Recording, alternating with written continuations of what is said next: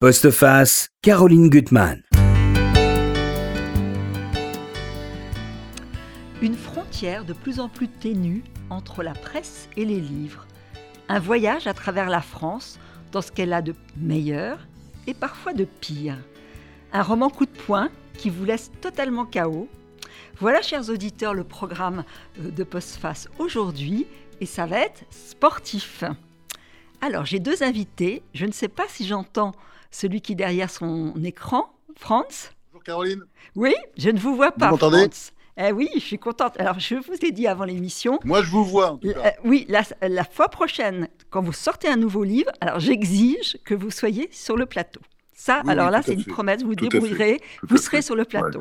Voilà. Ouais, c'est une promesse. Ah oui. Je Alors, tiens c'est mes vous, promesses. c'est vous qui sortez le roman Coup de poing. Je montre à la couverture à nos éditeurs. Euh, c'est donc publié chez Albin Michel. Rien qu'une bête, il y a un adorable petit cochon dessus. N'ayez pas peur, ce n'est qu'un roman. Ben, c'est vrai que c'est un roman, je trouve, dévastateur. C'est un conte monstrueux, cauchemardesque, où vous entraînez votre lecteur dans la peau d'un cochon dans le couloir de la mort. Et c'est une histoire diabolique parce que ce que vous montrez finalement, c'est la domination dans l'espace humain d'un- de l'un sur l'autre, finalement, dans les rapports amoureux, euh, puisque tout part de là. C'est que le narrateur, qui s'appelle Charles, euh, il est amoureux, et il est amoureux à mauvais escient, donc il va se laisser piéger. Et heureusement, parce que vous êtes un magnifique conteur, il y aura des petites sources de- d'espoir et peut-être de, de vengeance. Nous ne dirons pas, nous ne dirons rien. Alors, sur le plateau, à côté de moi, François Vey. Bonjour. Bonjour. Alors, je suis très contente de vous avoir pour ce dixième numéro de Zadig, qui est une revue que je dois dire que j'adore, trimestrielle, euh, que vous avez créée enfin, avec Eric Fotorino. Tout à fait. Euh, on voit d'ailleurs euh, la couverture qui est très belle. Alors, c'est vrai que c'est un. C'est, une- revue où il y a vraiment, comme un livre, mille choses à lire. Alors, bien sûr, il y a des choses- sujets, on va dire, leaders. Moi, j'aime pas ce mot-là.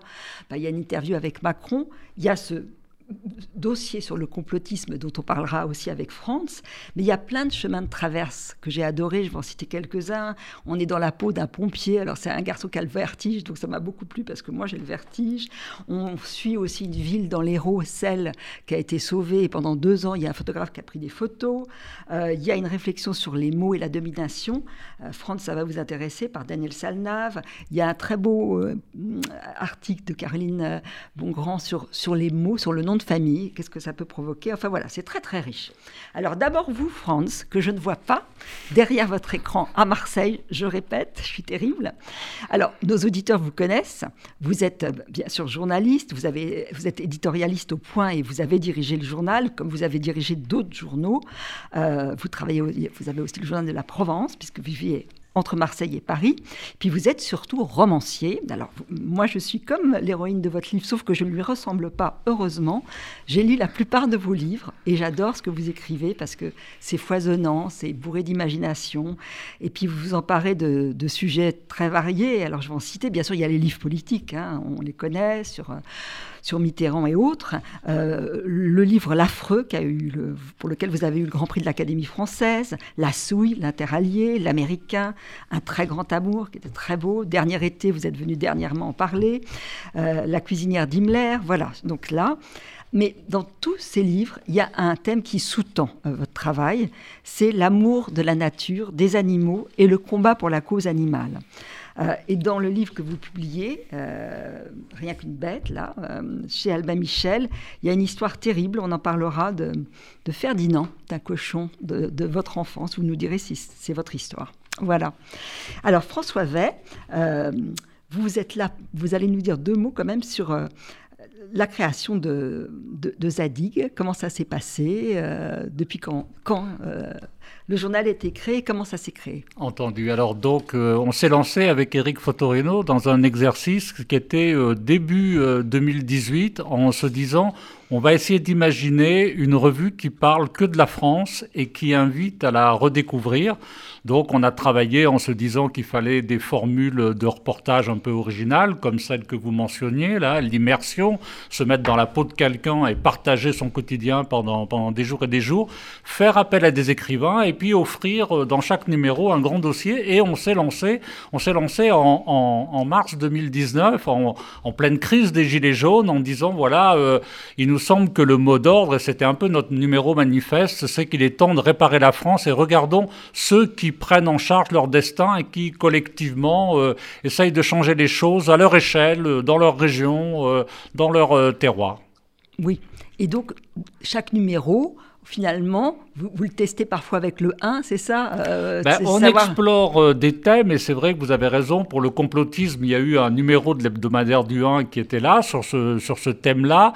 On a vu que c'était un sujet extrêmement riche, et puis surtout, on a vu, à la faveur de la pandémie, ben, que le, les thèses complotistes euh, se propageaient, et qu'il y avait des centaines de milliers de Français qui étaient là à croire des choses en pensant que ça arrangeait bien l'industrie pharmaceutique, que tout ça a été voulu, que euh, voilà, ils cherchaient des explications, ils cherchaient des responsables, ils cherchaient des coupables. Alors, je pose la question à Franz. Vous m'entendez, Franz? Oui, tout à fait. Est-ce que c'est un, journal que vous auriez eu envie de fonder, ce type de, revue? Ah oui, oui, oui, oui. C'est, puis j'aime beaucoup le projet, puis ça correspond tout à fait d'ailleurs à, à mon état d'esprit, comme j'aime beaucoup le 1 aussi, mais c'est vrai que dans Zadig, je retrouve un peu ma fibre, euh, ma fibre un peu, disons, franchouillarde. Voilà. Et, nature. Je suis, fondamentalement, je suis franchouillard, un franchouillard cosmopolite, bien sûr, mais c'est vrai que j'aime beaucoup le, le, parti pris. Voilà. C'est la France partout, hein. c'est besoin. Il y a eu le numéro sur l'outre-mer. Là, on parle de, de, la rumeur euh, euh, dans la Réunion. Enfin, vous explorez voilà tous les terrains euh, de la France. On essaye effectivement de ne pas se cantonner à l'Hexagone. On, parle effectivement dans chaque numéro, il y a des sujets sur les sur les outre-mer. Donc c'est la France dans sa totalité, dans sa mhm. diversité, dans sa complexité. C'est toutes les Frances qui racontent la France. Et chaque fois avec des plumes, c'est vrai, très différentes. Hein. Là, il y a Daniel Rondeau qui va parler de sa région, de son enfance. Euh, il y a Geoffrey qui va délirer à sa façon. Il y a même Bertrand Dical hein, qui parle de la musique d'Iseult. Enfin, c'est vraiment. Euh, On a voulu effectivement qu'il y ait de multiples entrées parce que l'idée, c'est que c'est explorer la France par toutes ses facettes et donc euh, on essaye avec les écrivains, beaucoup qui travaillent, avec les intellectuels qu'on sollicite, et puis avec les journalistes, on essaye comme ça, dans chaque numéro, d'offrir une sorte de patchwork de la réalité euh, du moment sans se soucier de traiter de l'actualité. Alors, Franz, je, euh, reviens à vous, puisque je ne vous entendais plus, donc je sais que vous êtes là. Donc, ma question, c'est que vous nous disiez exactement à partir de quand, je, pense que vous, vous nous l'avez dit, vous êtes éveillé à l'amour de la nature et surtout au combat pour la cause animale. Ah, euh, je dirais depuis euh, la petite enfance, parce que j'ai été élevé euh, d'abord à la campagne, au bord de la Seine, sur des terres assez sauvages, des bois remplis de ronces. Et d'ailleurs, c'était c'était des grands moments de liberté. Jusqu'à l'âge de 10 ans, j'ai passé mes premières années aux États-Unis, mais jusqu'à l'âge de 10, 10 ans, j'ai vécu du côté d'Elbeuf, enfin mmh. Saint-Aubin-les-Elbeuf exactement. Mmh. Euh, ça s'appelle Quai d'Orival. C'était magnifique et c'était au bord de Seine. Et puis mes parents, qui étaient bio-bobo avant l'heure, mmh. ont décidé en 1960, euh, donc j'avais un, peu plus de 10 ans, ils ont décidé euh, de s'installer dans une ferme euh, et de vivre, pas en autarcie, c'était un peu l'idée au départ, mais ça n'a pas été la réalité, mais de vivre presque à la limite de, ces produits de la ferme. On était cinq enfants, et c'est une histoire un peu, un, roman à la John Irving, parce qu'il y avait beaucoup, beaucoup d'animaux autour de nous, mhm. les animaux de la ferme, euh, des chats, des, des veaux, des, il y avait toujours la vache avec son veau, il y avait beaucoup de chèvres, mais les chèvres euh, comme euh, je, je, ne supportais pas l'idée que qu'il faille les tuer ou, s'en débarrasser, c'est-à-dire en fait les laisser laisser quelqu'un d'autre les tuer euh, très très vite les chèvres on a cessé de les faire reproduire. Et puis il y avait des canards il y avait toutes sortes d'animaux. Et j'ai vécu là-dedans mais attention parce que ça c'est le petit cadre comme ça. Vous avez le petit roman de John Irving mais autour de nous il y avait euh, des, des, élevages que j'ai vu s'industrialiser sous mes yeux dans les années 60, 70, 60, enfin surtout 60, 65, je pourrais pas tellement, mais les uns après les autres, il y avait une porcherie. Euh, il y avait d'ailleurs quelqu'un qui élevait des porcs un peu plus loin, donc on peut dire qu'on était entre deux porcheries.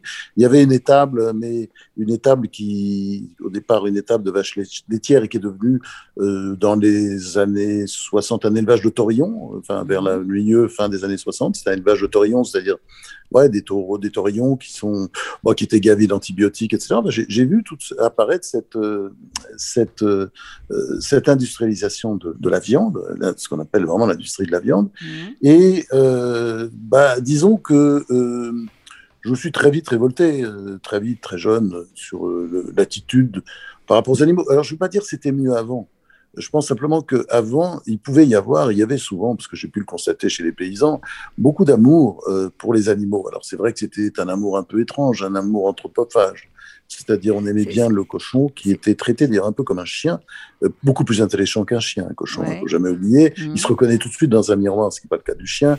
Ça va très vite et puis euh, il bat tout le monde. Il arrive au niveau du, du singe quand il s'agit de le faire jouer, euh, par exemple, avec des, avec des, jouets, des, jeux, des jeux vidéo. Il est très, c'est le roi du jeu vidéo. Il peut jouer évidemment avec son groin parce que le pauvre, il est affublé de sabots avec lesquels il ne peut pas faire grand-chose. Donc, très, très intelligent. Et donc, j'avais des copains cochons, quand je dis. Est-ce que Ferdinand, ce que, non, non, il n'a pas imaginé. Non, il n'est pas existé, mais il y avait une, une truie qui s'appelait Bernadette, j'en ai parlé ailleurs d'ailleurs, qui était un peu une copine, qui était dans une ferme avoisinante, que j'allais voir de temps en temps, bon, puis un jour elle a disparu. Et euh, donc, c'est vrai que j'avais des amis chèvres, euh, parce que les chèvres, c'est des animaux absolument merveilleux, et en plus qui se moquent de vous en permanence, qui ont, qui ont beaucoup d'humour et qui font toujours un peu la fête.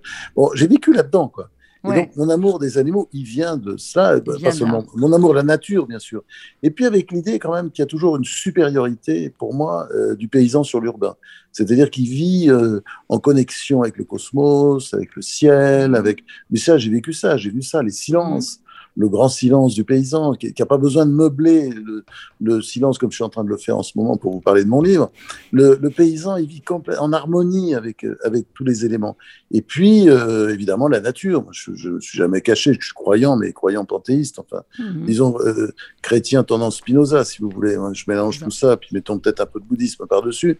Donc, euh, voilà. Donc, c'est ma philosophie. Et c'est vrai que j'ai pas écrit ce roman en même temps vous savez très bien, pour exprimer des idées philosophiques.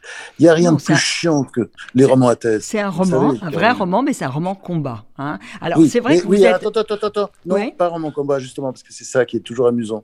Non, non. Parce que oh, c'est pas un roman combat. Vous les réveillez les gens quand même. Il y, a un, il y, a un point de départ qui est le combat, mais comme toujours, moi j'écris des histoires avec des personnages. Ce sont les personnages qui, qui me dictent l'histoire, et j'avance avec eux. Et il s'avère que, au fur et à mesure du livre, je me suis rendu compte que les deux personnages principaux enfin, il y a un personnage principal là, qui, bon, qui est traité comme un cochon, mais les deux personnages, les véganes végétariens, atroces. Euh, ce sont, ils sont atroces. Ah, Donc, ça correspond pas tout à fait à mes idées. Eh ben, c'est ça qui est amusant. D'une certaine manière, un peu le livre s'est retourné contre moi. Ouais, mais ça c'est drôle parce que je voudrais en lire un, passage. Donc c'est un petit couple bien, Patrick et, et, sa femme qui fait un peu du gringue. Euh, euh, à notre héros, Charles Aubignan. Beaucoup, beaucoup même. Beaucoup, hein. elle est tactile, elle se dandine, elle, lui, il n'en peut plus, le pauvre. Et euh, Patrick, il est comme ça, il, a il est dur taiseux. Euh, il était rongé par les complexes comme par des puces. Quand je lui ai demandé ce qu'il faisait dans la vie, il m'a répondu avec un air supérieur, comme s'il me visait Je ne suis pas assez bête pour réussir, je n'ai pas relevé. Et ensuite, il a un côté angélique, son physique.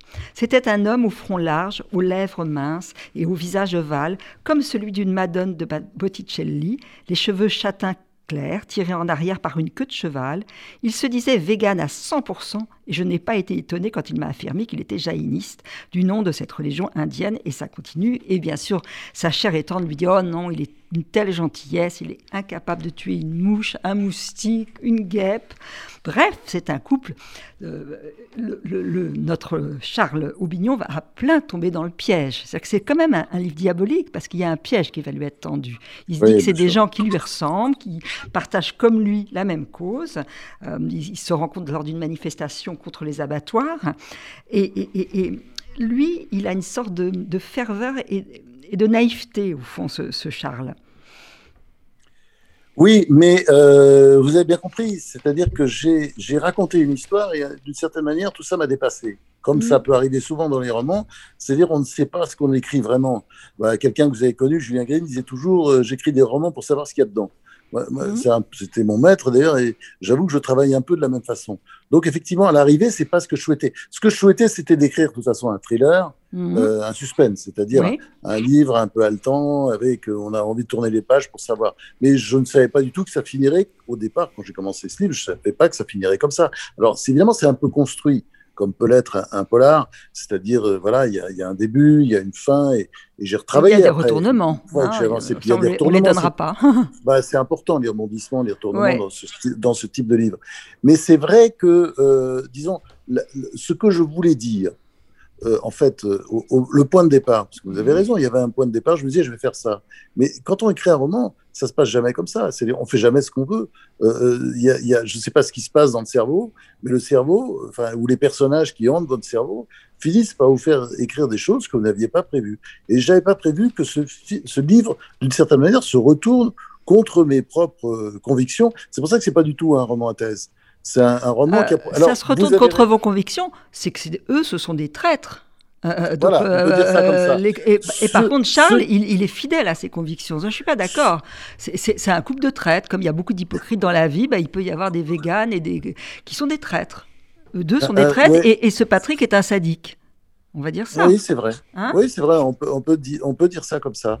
Mais je, je comment dire, euh, j'ai pas eu l'impression à la fin, si vous voulez, d'a- d'avoir fait avancer beaucoup ma cause. Tant et si bien que j'ai rajouté un, un petit avertissement d'ailleurs au début pour euh, montrer aux gens d'où je parlais. Mais vous voyez, quand j'écris ce livre en même temps, c'est vrai que je me suis servi de mon expérience à la ferme quand j'étais jeune. Le rapport, par exemple, entre l'éleveuse, enfin, euh, Mhm. ou la gaveuse ou l'engraisseuse, si vous préférez, en- entre, euh, entre Laura et euh, le pauvre Charles Obillan euh, qui se transforme Qui se prête au jeu, c'est qui qu'il veut montrer l'horreur de la condition d'un Bon. cochon, hein, enfermé dans le noir et gavé. Oui, mais Caroline, euh, non, d'abord, euh, les, les cochons sont pas gavés. Hein, moi, j'ai rajouté ça pour euh, Ouais. le roman là, pour c'est plutôt les oies et les canards. Mais c'est vrai que il y a un jeu, il y a un jeu ambigu entre eux. Mais souvent, c'est ce jeu ambigu que, que l'on retrouve, par exemple, entre le- l'engraisseuse et, et le porc ou le veau. C'est-à-dire, il est souvent traité avec beaucoup d'amour. Vous voyez, par Mhm. exemple, moi, j'ai vu souvent, quand j'étais jeune, des fermiers embrasser la vache avant qu'elle, enfin, ou quand elle est montée, ou même avant qu'elle monte dans la bétaillère qu'elle allait l'emmener à l'abattoir. Parce qu'elle partait souvent directement à l'abattoir. Et ben, et ben, on lui disait au revoir. On lui disait au revoir, on lui faisait un baiser sur le front ou sur la, ou sur la joue parce que parce qu'on était triste qu'elle parte. Vous voyez ce que je veux dire? Et euh, quand vous avez vu des, des éleveurs comme j'ai pu le voir toute mon enfance, et il y, a- il y en a peut-être qui sont brutaux, mais il y en a aussi beaucoup qui sont tendres et qui, qui aiment leurs animaux. Et ça, vous le dites d'ailleurs à la euh, fin de votre livre, vous, dites qu'il y a quand même des éleveurs et il y a quand même un espoir, qui ne sont pas, voilà, qui, qui ont le respect de l'animal. Et ça, c'est Bah, important. On en parlera ensuite. pas- c'est vrai que je suis pas du tout dans le véganisme militant, dans la mesure où, euh, bon, moi, je mange pas de viande depuis, depuis, de- depuis que je suis petit, mais euh, en même temps, j'accepte l'idée qu'on puisse manger de la viande, enfin encore que faut pas trop manger des bébés devant moi, du veau, de l'agneau, parce que ça m'énerve. Mais, ou du capri, tout ça, ça m'énerve vraiment, je deviens nerveux, je me lève de table, ça, ça m'énerve, j'arrive pas à me contrôler. Mais euh, c'est vrai que euh, quand on regarde les choses euh, vraiment avec honnêteté, euh, il y a des, des, y a partout des paysans qui élèvent leurs bêtes avec respect et humanité. Et puis il y a des transporteurs qui se comportent très bien. Et puis je veux dire, dans les abattoirs que j'ai beaucoup visités euh, à une époque pour, pour des enquêtes, franchement, il y a des tas d'abattoirs où ça se passe très bien. Des tas, enfin, de moins en moins, parce que je pense qu'il y a aujourd'hui une sorte de folie dans les abattoirs Mhm. avec le développement de certains abattages rituels euh, qui, euh, la halal pour ne pas le nommer, qui, qui progresse quand même à grande vitesse. Et disons, ça n'arrange pas les choses. C'est pour ça d'ailleurs que euh, Macron n'a pas euh, respecté sa, sa parole quand il a promis en, 2000 en 2017, pendant sa campagne électorale, qu'on introduirait euh, les vidéos dans les abattoirs. Eh ben, la promesse n'a Ouais, pas été elle n'a pas tenue, été bien tenue. C'est- entendu. Ça, c'était très Parce important. que, euh, alors qu'elle est elle a été tenue euh, en Grande-Bretagne où il y a des vidéos et ça marche très bien. Et les conditions en France sont un peu trop, euh, sont, sont, sont, disons, tout, tout ce qui s'y passe, c'est peut-être parfois dans certains abattoirs seulement, mais enfin, dans certains abattoirs, c'est tellement horrible, évidemment, qu'on ne peut pas le montrer. Alors, juste dire aussi, on va revenir, je vais faire des allers-retours entre, euh, entre votre roman et Zadig, que chaque chapitre est ponctué par des citations je dois dire extraordinaires, que ce soit celle de Singer. Je ne suis pas devenu végétarien pour ma santé, je le suis devenu pour la santé des poulets. Voltaire, qui est très très drôle aussi. Qu'y a-t-il de plus repoussant que de se nourrir continuellement de chair de cadavre? Et puis Churchill, qui parle des cochons comme vous en parlez.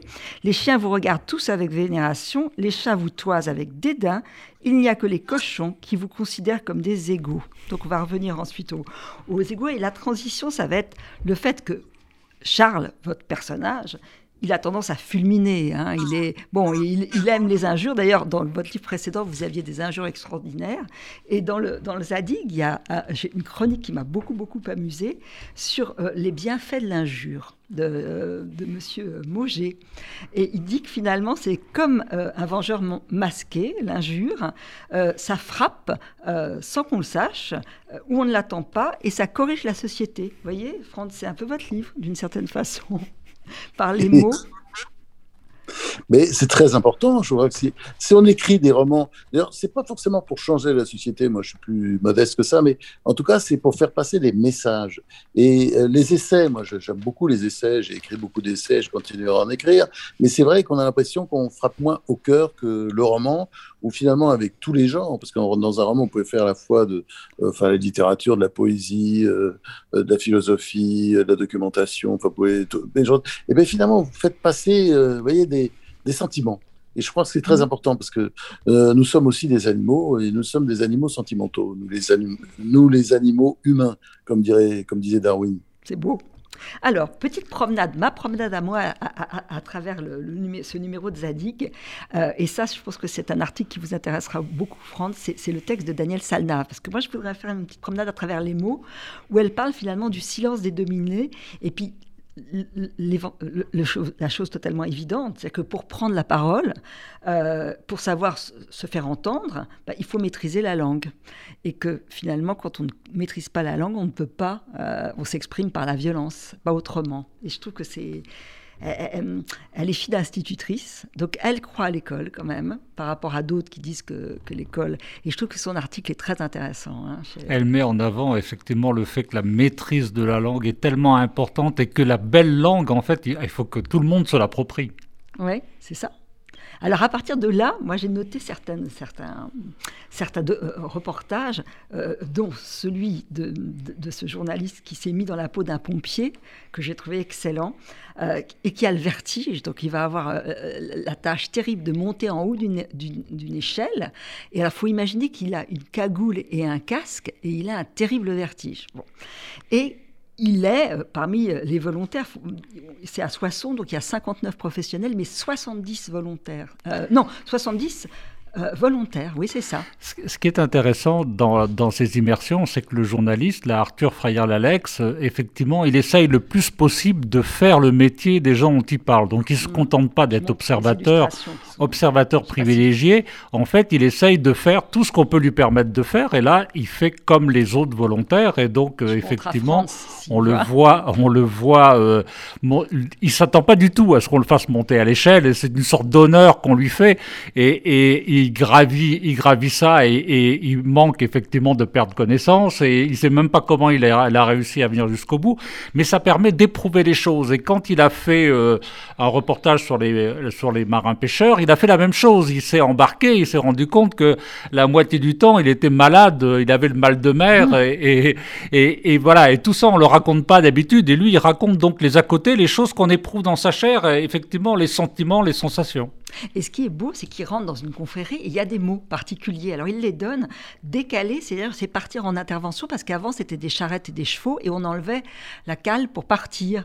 Euh, il parle aussi, alors ils ont appelé le, préfet, je ne sais pas pourquoi, Aramis et euh, le directeur des cabinets Portos. Euh, il parle aussi, ça c'est une notion que j'ai trouvée très intéressante, le drill. C'est-à-dire que pendant leur apprentissage, euh, ils ont des, tâches acharnées pour avoir des, gestes qui deviennent automatiques.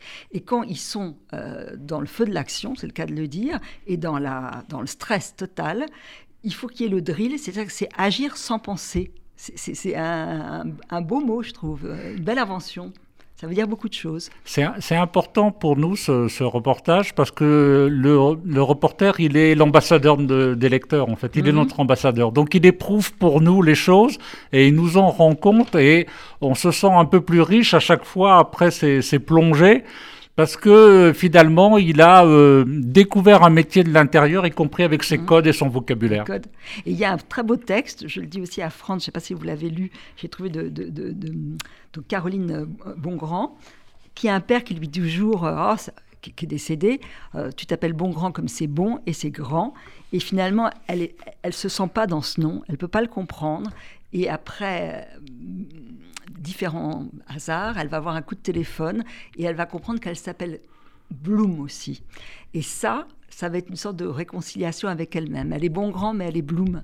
Et ça, on lui a caché, son père lui a toujours caché. Il supporte pas d'ailleurs quand il lui dit qu'elle a eu le coup de téléphone de son grand-père, euh, et qui était en fait le, vrai géniteur de, son propre père. Je trouve que c'est un, très très beau, tout comme ensuite dans l'histoire des mots, euh, on y reviendra, euh, on parle de la rumeur euh, dans la réunion, et on parle de mots qui prennent du temps sur les terres des chemins et des, phrases qui vont être colportées et qui vont être déformées. Ça, j'ai trouvé ça très, très intéressant. Il y a cette expression à bas, l'a dit, l'a fait. Ah oui, c'est très beau. Hein.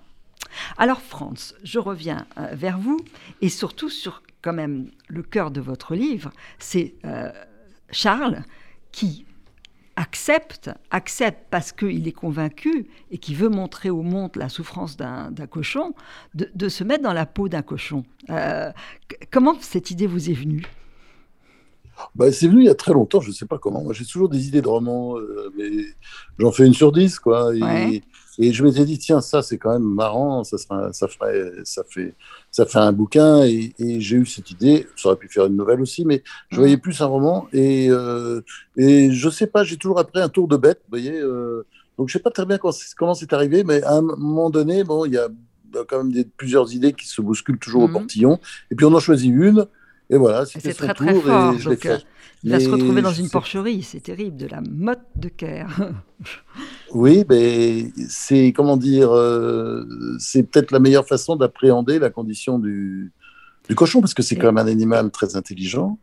Euh, qui a besoin toujours de fouiller dans le sol. Donc, tout mhm. est, évidemment, il ne peut pas fouiller parce qu'il est du caillebotis, c'est-à-dire bah, une espèce de, sol euh, qui permet de laisser passer euh, les crottes et, et, et tout y quanti. C'est un animal très propre aussi, hein, c'est-à-dire d'un côté, il y a les crottes, il va toujours manger de l'autre côté un peu comme le chat, il est une mhm. espèce de propreté. Et il a la réputation d'être sale parce qu'il roule dans la boue, mais s'il se roule dans la boue, c'est pour, euh, c'est pour euh, faire euh, se débarrasser de la vermine. Évidemment, oui, couvert de vermine. d'une certaine façon. Oui. Donc c'est sa façon de se laver. C'est-à-dire, mhm. il se met dans le, bah, comme on, on, peut le faire nous-mêmes, d'ailleurs les humains, on a compris ça aussi en tout cas. Mhm. Bah, c'est on se lave dans la boue, la boue sèche et elle part en général avec les vermines. Bon, et puis, euh, source intelligence, on a dit beaucoup de choses, mais je pourrais rajouter aussi que la chair est très proche, parce que, euh, on, d'ailleurs, bah, il y a des gens qui sont opérés du cœur, qui ont des petits bouts de, chair de cochon. Euh, mhm. Puis vous dites aussi que c'est des animaux qui, qui ont la, maladie d'Alzheimer et euh, comme nous. Enfin, ils sont vraiment très proches. Comme nous, oui. Ben,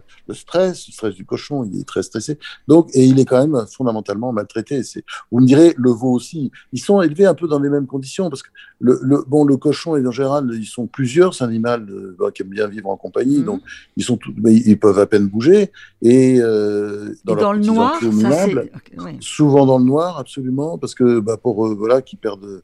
Bah, parce que euh, ce qui est important, c'est qu'ils mangent et qu'ils se reposent et qu'ils bougent pas. Donc c'est toujours un peu l'espèce d'obsession. Mmh. Ils vivent le noir. Et je parle pas aussi le martyr des, des petits veaux là, qui sont dans des, comme d'ailleurs comme les truies, euh, dans des petits sortes de petits box dans, lesquels il ne peut pas se retourner. Voilà. Et c'est ça qu'on mange après. Et c'est vrai que c'est insoutenable. Ça, euh, il y a beaucoup de force dans la façon dont vous le décrivez, parce que on est, on est avec lui, on est dans la peau du cochon et avec, Charles, quoi, qui, euh, qui raconte tous les sévices. Alors c'est vrai que certainement, et, j'en suis sûr, il y a vraiment des, des, des éleveurs qui, qui, qui, font tout pour. Est-ce qu'on peut faire pour le, est-ce qu'on peut tuer un animal sans le faire trop souffrir? Euh, oui, enfin, euh, il va toujours souffrir, mais on peut éviter. Notamment, il faut évidemment, et ça, euh, en France, on ne devrait pas accepter que les animaux ne soient pas tués, disons, de manière en, étant, parce que l'idée dans certaines religions, c'est qu'il il doit, il doit être vivant quand il meurt. Mais quand on l'assomme, il est vivant, puis il va se réveiller après. Vous voyez? Ou quand on ou l'électronarcose, qui ça permet de l'insensibiliser, il est également évanoui, il va se réveiller après voyez, donc, donc je pense qu'on on devrait procéder de cette façon-là. Ce serait beaucoup plus simple et beaucoup plus humain.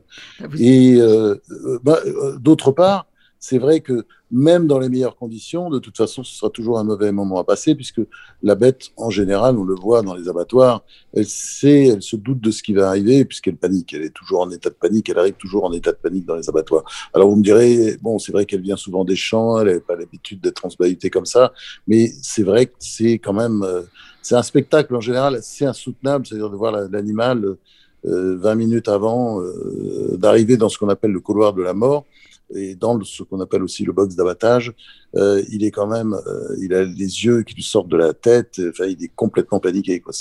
Et c'est vrai que c'est assez insoutenable. J'avais entendu des reportages où certains éleveurs tuent eux-mêmes leur, animal ou d'un coup de, je sais pas, est-ce qu'on peut les tuer d'un coup de d'un coup de fusil ah Oui, il y a ce, qui était très développé autrefois, mais qui l'est moins maintenant à cause du développement du, halal, notamment.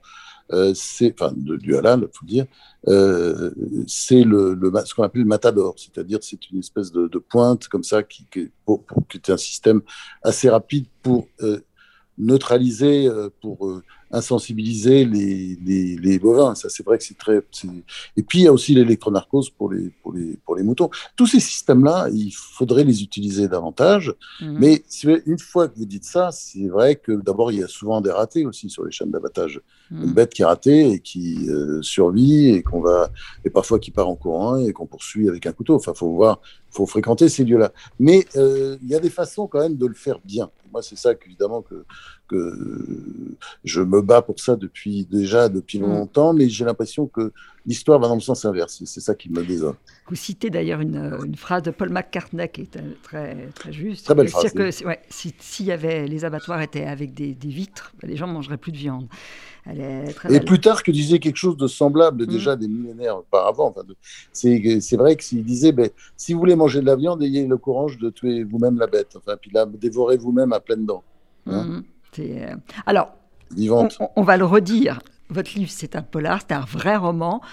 On n'en a pas assez parlé, mais c'est quand même lié à l'idée d'une relation amoureuse et qu'il y a toujours quelqu'un qui donne plus que l'autre et qui souffre plus que l'autre. Hein. c'est le point de départ. Hein. C'est la relation de, Charles avec, avec cette femme qui si on donnait dans la hein. littérature euh, prétentieuse, euh, mm. Caroline, mais je sais que c'est pas le cas chez vous dans votre émission, on pourrait dire que c'est un roman sur l'aliénation. Parce qu'il y a ça quand même. Il y a ça. Euh, Charles, il fait une expérience et à la fin, il est vraiment aliéné. C'est clair qu'il est dans l'aliénation, comme le sont d'ailleurs beaucoup d'animaux. Mais heureusement, il y a des. Dans Les...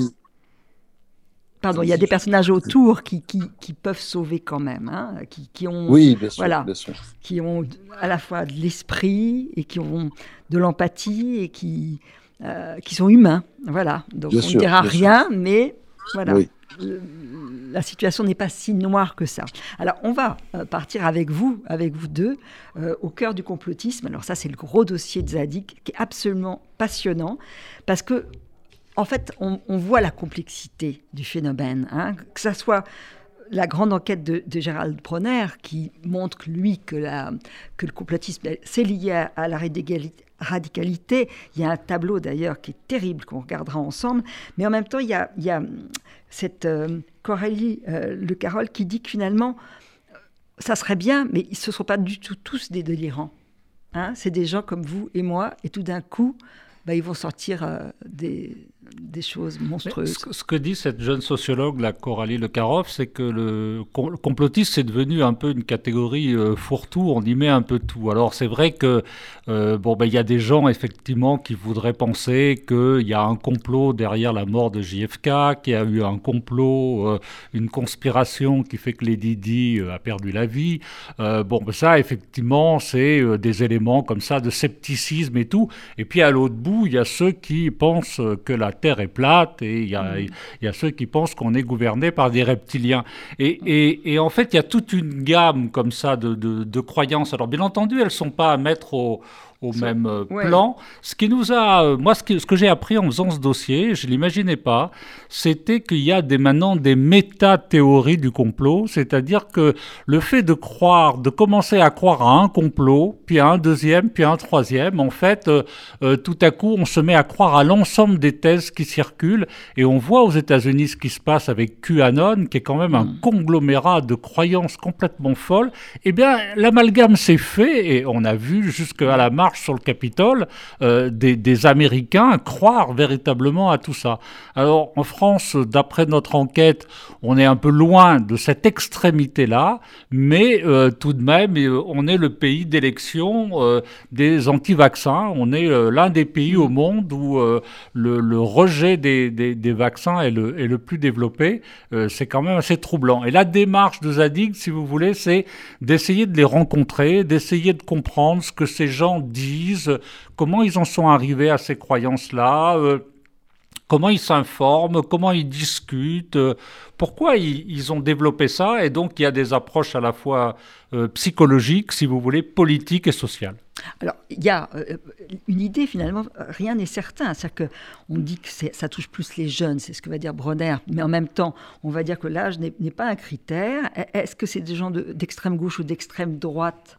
Est-ce que c'est lié à des régions euh, Là, on voit beaucoup, beaucoup, certains qui font exprès de lire Libération France, et qui écoutent France Inter pour montrer qu'ils sont plus qu'informés. Alors, c'est certain que par rapport euh, à ces gens qui sont complotistes, déjà, la première difficulté, c'est que c'est difficile de les rencontrer en disant, voilà, vous êtes complotiste, parce que personne ne s'avoue mm. euh, complotiste. Ensuite, sur la géographie, c'est vrai que là, on se heurte à des limites, on en a discuté avec Hervé Lebrun, on a discuté avec d'autres spécialistes. En fait, ce qu'on a comme carte du complotisme en creux, c'est soit une carte qui montre ben, les sympathisants, les votants pour le Rassemblement national, parce qu'il y a une forte corrélation entre la radicalité d'extrême droite et le complotisme. Mais après, il faut revenir à l'histoire. Hervé Lebras nous a fait une série de cartes où il montre en fait les grandes peurs qu'on a pu connaître, euh, les, les, grands mouvements de, de, de, révolte de l'histoire, et on s'aperçoit effectivement qu'il y a des régions qui ont été euh, marquées par ça. En même temps, là, on a fait un reportage en Alsace parce qu'on a vu qu'il y avait comme ça des grandes figures du complotisme qui se trouvaient là, mais on ne peut pas aller au-delà de dire que c'est une coïncidence, on n'a pas d'explication. Tout comme il y a un, reportage très intéressant sur trois écoles euh, des jeunes euh, autour de Lille, à Lille et dans la banlieue de Lille à 50 km, et là les, les gamins sont ne sont pas atteints par le complotisme. La grande surprise de la journaliste qui est allée euh, faire cette enquête, parce qu'effectivement, bah, au niveau de l'éducation nationale, on essaye effectivement de faire de la prévention.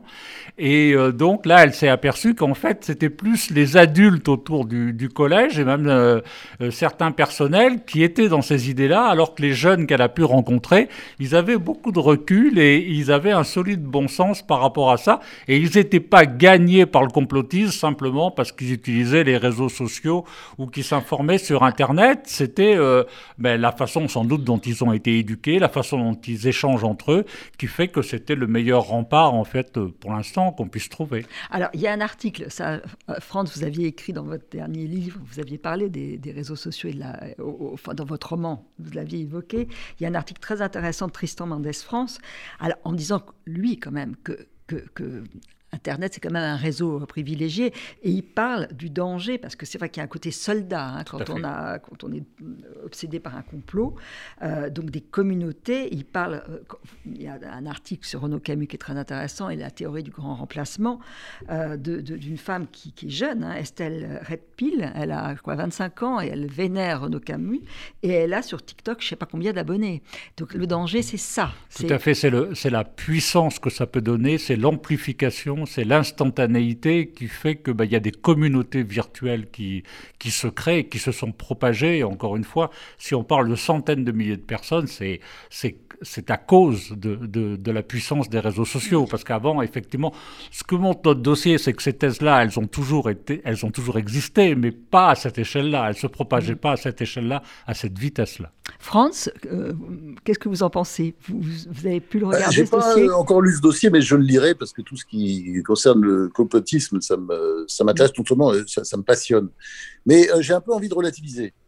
C'est-à-dire que euh, bah, du complotisme, il y en a toujours eu. C'est-à-dire, c'est ce qu'on appelle euh, les fake news. Euh, vous me direz, c'est peut-être un petit peu différent, mais ça n'est pas si différent. je pense notamment aux travaux d'Edgar Morin sur le, la rumeur d'Orléans. Vous vous souvenez, c'était il y a très très longtemps. Mais je veux dire, ça fait quand même des millénaires que les gens, les hommes entre eux, racontent des conneries. Et ce n'est pas vraiment nouveau. Deuxièmement, je pense que c'est pas non plus une fatalité. C'est-à-dire que euh, très souvent, j'ai pu le voir autour de moi, euh, les complotistes, euh, c'est comme une maladie. C'est-à-dire, c'est une mauvaise grippe, mais ça finit par passer. Je pense qu'il y a beaucoup d'imbéciles qui nous disaient, par exemple, que les attentats de 2001 n'avaient pas existé, les deux tours, vous vous souvenez, il y a quand même tout des tas de théories avec des photos, etc. Oui, oui, toujours. y compris mm. des gens très célèbres, des grands acteurs, on ne va pas citer leurs noms, ça les gênerait, enfin des grands acteurs français, enfin tout disant. Et euh, bah, je suis sûr qu'aujourd'hui, ils ne croient plus ça. Vous voyez ce que je veux dire? C'est un peu les, comme les bêtises qu'on croyait quand on était jeune. Il y, avait beaucoup de maoïstes aussi autrefois qui nous expliquaient que bah, ça allait être c'était formidable ce que faisait Mao en Chine. c'est vrai, on a vu euh, des dizaines de millions de morts. Et si vous voulez, ça, ça passe. Quoi. C'est, un mauvais moment à passer et ça passe. Mais alors, cela étant, parce que là, je, je faisais mmh. un petit peu un contrepoint, mais même si évidemment, je pense que je suis sensible aux arguments sur le danger, la démultiplication avec les réseaux sociaux, etc. Et je pense que ça, ça rend important non pas la dénonciation du complotisme, ça, ça nous de le faire, et Zadig a bien fait de le faire, et bien entendu, j'approuve, mais euh, je dirais aussi euh, par l'école de développer l'esprit critique je trouve que moi, ce qui me frappe beaucoup, c'est j'ai le sentiment, mais ça, c'est c'est un type qui a déjà vécu, euh, qui a déjà enfin, bien blanchi sous leur nez. Mais j'ai le sentiment que, disons, quand on sort du lycée, euh, dans les nouvelles générations, j'ai le sentiment que, parce que je veux pas vous dire que c'était mieux avant, hein, je suis pas le genre, mais euh, j'ai le sentiment quand même que l'esprit critique était beaucoup plus développé. Mmh. Sans doute avec l'enseignement de la philosophie, grâce à l'enseignement de la philosophie qui était systématique, mais il y a aujourd'hui quand même euh, on, prend plus les choses pour argent comptant. Je pense que c'est ça aussi, l'éducation, c'est ça, ça a toujours été sa tâche historique. Mais je pense qu'il faudrait vraiment, euh, oui, que quand on sort de l'école, eh ben, justement, on prend rien pour argent comptant et on doute. C'est important. On pratique tous le doute cartésien. C'est le reportage d'ailleurs qu'on voit. Euh, donc ça, ça a été mis en place dans certaines écoles, pas partout. C'est d'apprendre à décrypter l'information, à la lire. Et ça, ça devrait être généralisé partout. Hein. Avec une très très bonne idée aussi, qui est de proposer aux élèves de faire à leur tour une vidéo complotiste pour qu'ils voient justement les ressorts de la croyance, de la crédulité. Il y a tellement de choses à dire avec, euh, vous, euh, vous que malheureusement, on doit arrêter notre émission, mais c'est passionnant. en tout cas, il faut surtout lire vos textes. Alors, Franz-Olivier Gisbert, Rien qu'une bête, c'est un livre très important pour moi. N'ayez pas peur, ce n'est qu'un roman, c'est chez Albin Michel. Et ce, cochon, moi, je l'adore. Voilà. Et, votre roman aussi. Et Zadig, ce numéro sur euh, au cœur du complotisme, il est totalement passionnant. Euh, d'une grande richesse. Et c'est vrai que cette forme nouvelle de, revue qui s'approche des livres, je trouve ça tout à fait bien. C'est trimestriel et ça vaut le coup de, s'y aventurer. Merci à tous les deux. Merci beaucoup. Merci. Merci. Au revoir. Au revoir.